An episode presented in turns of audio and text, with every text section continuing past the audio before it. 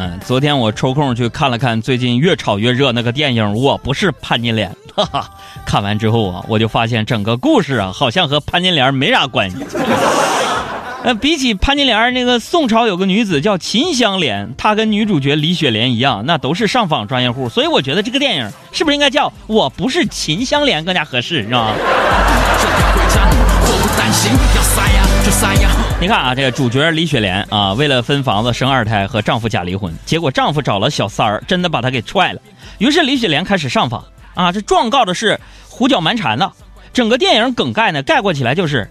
一名不是秦香莲的草民遇到了一群不是包青天的大人，还非要联手出演一出铡美案。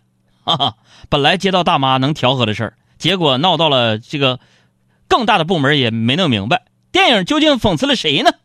答：都讽刺了。我把车子开上五环，我把车子开上五环啊。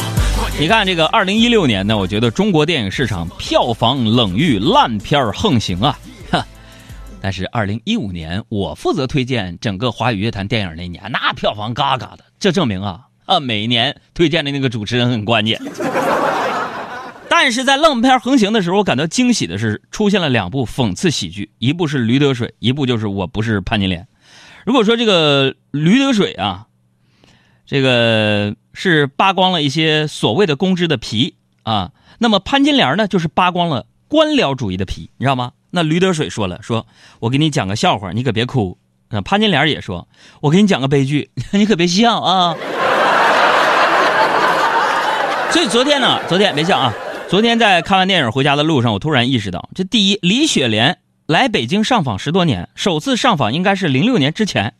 但他初次到达北京的时候，厨师大头带他路过了国贸对面的建外 SOHO。朋友们，这个楼盘竣工时间是二零零七年。谢谢。第二就是这个片尾，那个李雪莲在北京站对面呢开了个餐馆。朋友们，我调查了一下，北京站附近商铺房租均价是八万一每个月。哼，李。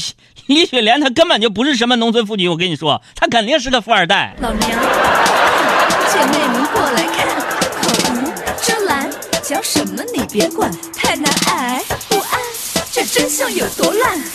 爱车音乐推荐，音乐后备箱，我不是潘金莲。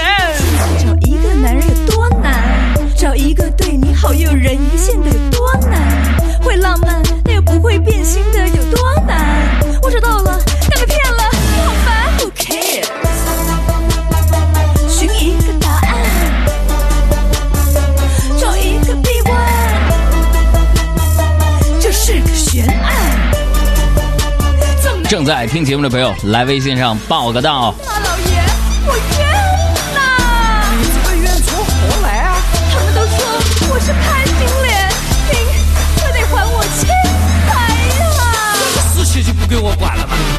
法生活，快乐加倍。